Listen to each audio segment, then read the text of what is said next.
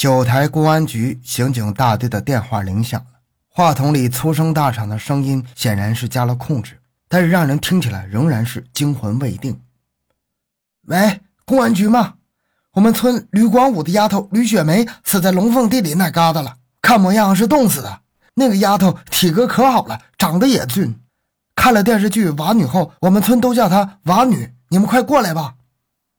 电话是大伟村打来的。队长刘国顺和副队长郜纯化带领干警赶到现场。欢迎收听由小东播讲的《大伟村吕庆科奸杀亲妹妹》。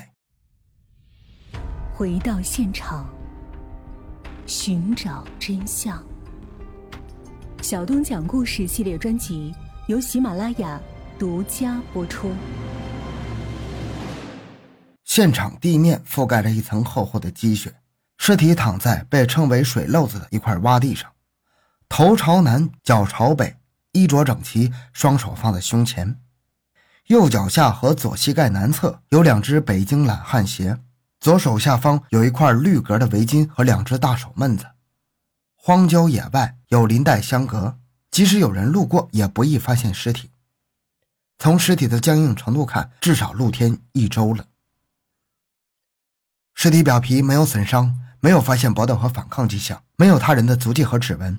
根据现场初步调查，死者像是被冻死的。”高春华说道。刘国顺心想：一个神经正常的姑娘，如果不是意外，怎么会冻死在荒郊野外呢？吕雪梅的尸体运回家，放在了吕家东屋炕上。全村人听了都非常难过。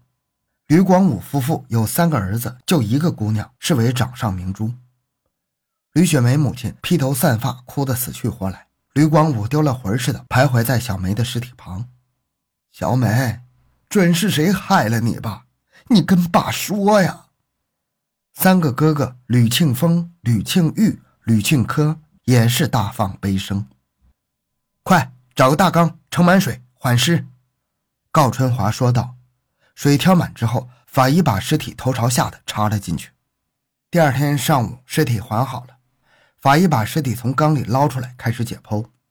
刀片运行到头顶时，突然咔嚓一声响，碰到铁器。法医掀开头皮，原来是一颗四寸长的铁钉。继续解剖。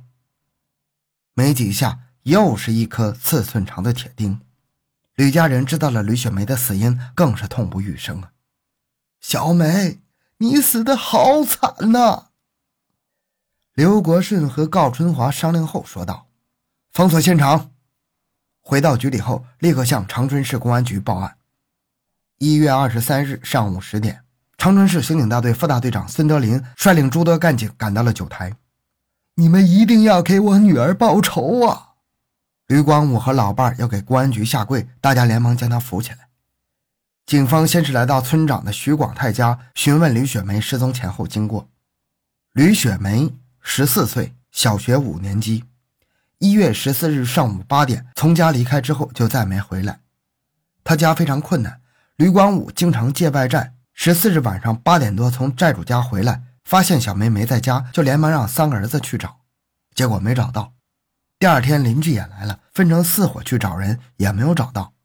没办法，吕广武决定找董巫婆算卦，结果去了巫婆指引的地方，也是什么都没找到。直到六天后的一月二十日下午一点，庙沟屯的孙景周家的牛散放着，他去找牛，来到龙凤地，发现了尸体。警方问：“吕光武为人如何？”徐广泰说：“呃，他是个大好人，村民都挺认可他的。”嗯，吕雪梅平时和哪些人接触？那小姑娘不疯张，除了家门、学校门，平时哪儿都不敢去。究竟是仇杀、奸杀还是报复杀人呢？他们的脑海里环绕着一个大大的问号。夜晚，在村小学，干警围坐在小炉子旁边分析案情。一定是熟人所为的，而且案犯就在村内或者村子周围，因为死者接触的范围都在村内。白天出远门得有人陪呀，晚上出门得大人领。那么。什么人能把吕雪梅领到距离村三华里外的林带呢？吕雪梅是十四号出去，是当天被害的。她身上还有没有化的积雪。十四号那天正好下了雪。那么，作案分子究竟是什么样的人？他为什么要杀吕雪梅呢？吕广武人缘好，吕雪梅年龄小，所以仇杀和报复杀人不存在。那么奸杀呢？学校方面和村里人一致反映，吕雪梅从来没和哪个异性有过多接触，平时衣着朴素，并且法医验尸也没有发现异常。那么是杀人灭口，还是封建迷信杀人呢？我想起一个情节，一个侦查员说道：“吕青梅大哥吕庆峰说，一月七八号哪天记不清了，他爸叫他去磨点米，给他十块钱，他磨米花了六七块，剩下的钱他坐在炕上一张一张的摆弄。小梅看见了，说：‘大哥，给我俩钱儿。’他说：‘干啥？’小梅说：‘买本。’他没搭理他。小梅一撇嘴说：‘不给拉倒，咱有钱。’边说还边拿出两张五块钱的票面，他问哪儿来的，小梅说不告诉你。十块钱对富裕家庭来说不算什么，但是对于穷山村里的穷户来说就值得研究了。他家那么穷，谁能给小梅钱呢？据调查，吕雪梅死前几天没有出门花钱，可是我们进行尸检的时候没发现钱，那钱又去哪儿了呢？给钱人很可能就是杀人后拿走钱的人。孙德林又给大家提出一个问题：如果说给钱人就是作案人，那么他在什么场合杀害了吕雪梅？林黛是第一现场还是第二现场？大家根据现场无搏斗痕迹、死者衣着完整、法医鉴定钉子钉得很深的特点，认为林黛是遗失现场。我不同意，张真春说。假设案犯和死者非常亲近，那么就能将他骗到林黛，趁其不备钉上钉子，这是完全可以做到的。另外，现场鞋的位置可以证明被害人挣扎过，林黛就是第一现场。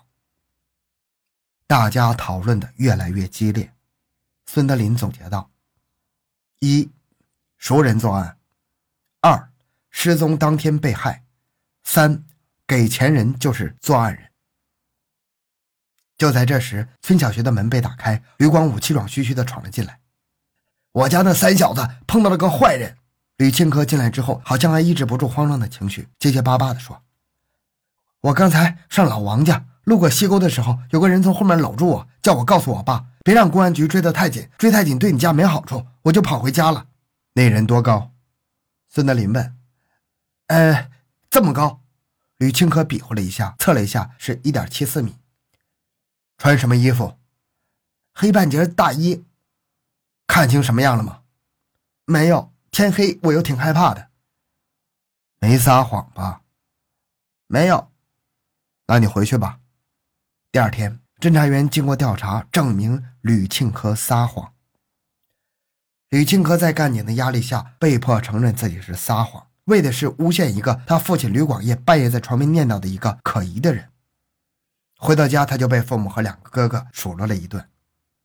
专案组经过商讨，决定进一步增大走访范围。一次，有个群众说道：“十四号，吕庆科是第一个找小梅的人。下午三点多，吕庆科到吕广坤家坐了一会儿，问小梅来过没有。屋里那人说没有。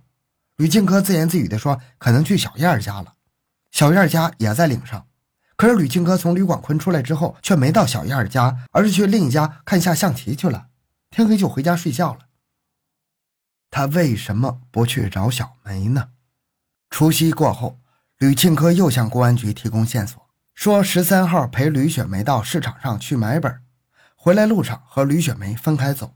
他离老远看到和尚坟附近站着个人，上身穿蓝色鸭绒服，戴着一抹楼的帽子。据他说。吕雪梅走的正是和尚坟方向的那条路，后面还跟着同村的赵瑞霞。可是经过调查，赵瑞霞没有见过吕雪梅，这证明吕庆科又撒了个谎。三月二十五日，大规模调查结束，筛出了四个嫌疑人，其中一个就是吕庆科。又排查，发现其他三个嫌疑人都基本排除了，但是吕庆科嫌疑却越来越大。专案组归纳了如下几点：第一，十四日早晨八点钟开始，吕庆科始终在外面活动，具备作案时间。第二，一九八七年秋天，吕庆科在长春市干了二十多天的临时工，当时没开下资，一月六号才给他发了七十九块钱的工资，他具备给小明钱的条件。第三，吕庆科是小梅的哥哥，具备熟人作案的条件。第四，十四日，吕庆科找吕雪梅时举动反常。第五，二十二日，警察进驻之后，吕庆科两次向公安局报假案。吕庆科多次说自己十四日早晨八点多从家去西面的供销社，但实际上有人看见吕庆科从家出来后来往东走了。至此，吕庆科所有的谎言都被揭穿了。孙德林等决定拘留吕庆科。吕庆科被拘留之后一言不发，就是不回答审讯人员问题。专案组决定将他关进小号，小号里只有一个死囚犯，或许是良知被唤起，或许是求生的欲望在支配。他向死囚犯诉说了自己的罪恶：“我亲我妹妹的嘴，摸我妹妹的乳房，浑身像过电似的。”说完，他借着微弱月光写下了一张纸条：“亲爱的爸爸妈妈，您二老把我养大成人，而不孝，害了自己的妹妹，对不起你们，请你们想开点，保重身体，不要再怀疑别人了。你们的儿子，吕庆科。”随后，他发疯似的垒起了监狱的铁门。报告，我要坦白交代。一进审讯室，他就扑通一下跪在地上，边打自己嘴巴边说：“我不是人，我不是人。”吕庆科交代了自己杀害亲生妹妹的作案过程。吕庆科一家六口住在一个炕上，时间一长，耳鬓厮磨，吕庆科对男女之事就开始关注了。从一九八七年开始。他受营会书记的影响，萌生了一种邪念。回到家，他开始注意自己的妹妹。平时吕雪梅去上厕所，他也偷偷跟着看。他发现自己的妹妹年龄虽小，但是身体已经发育基本成熟了。七八月份的一天，他将自己的妹妹骗到苞米地，以买本、笔和花衣服为诱惑，骗奸了吕雪梅。以后在家，趁其他人不在，也多次骗奸自己的妹妹。时间长了，吕雪梅渐渐知道这不是好事儿两个人一旦拌嘴，吕雪梅就说要告诉父母。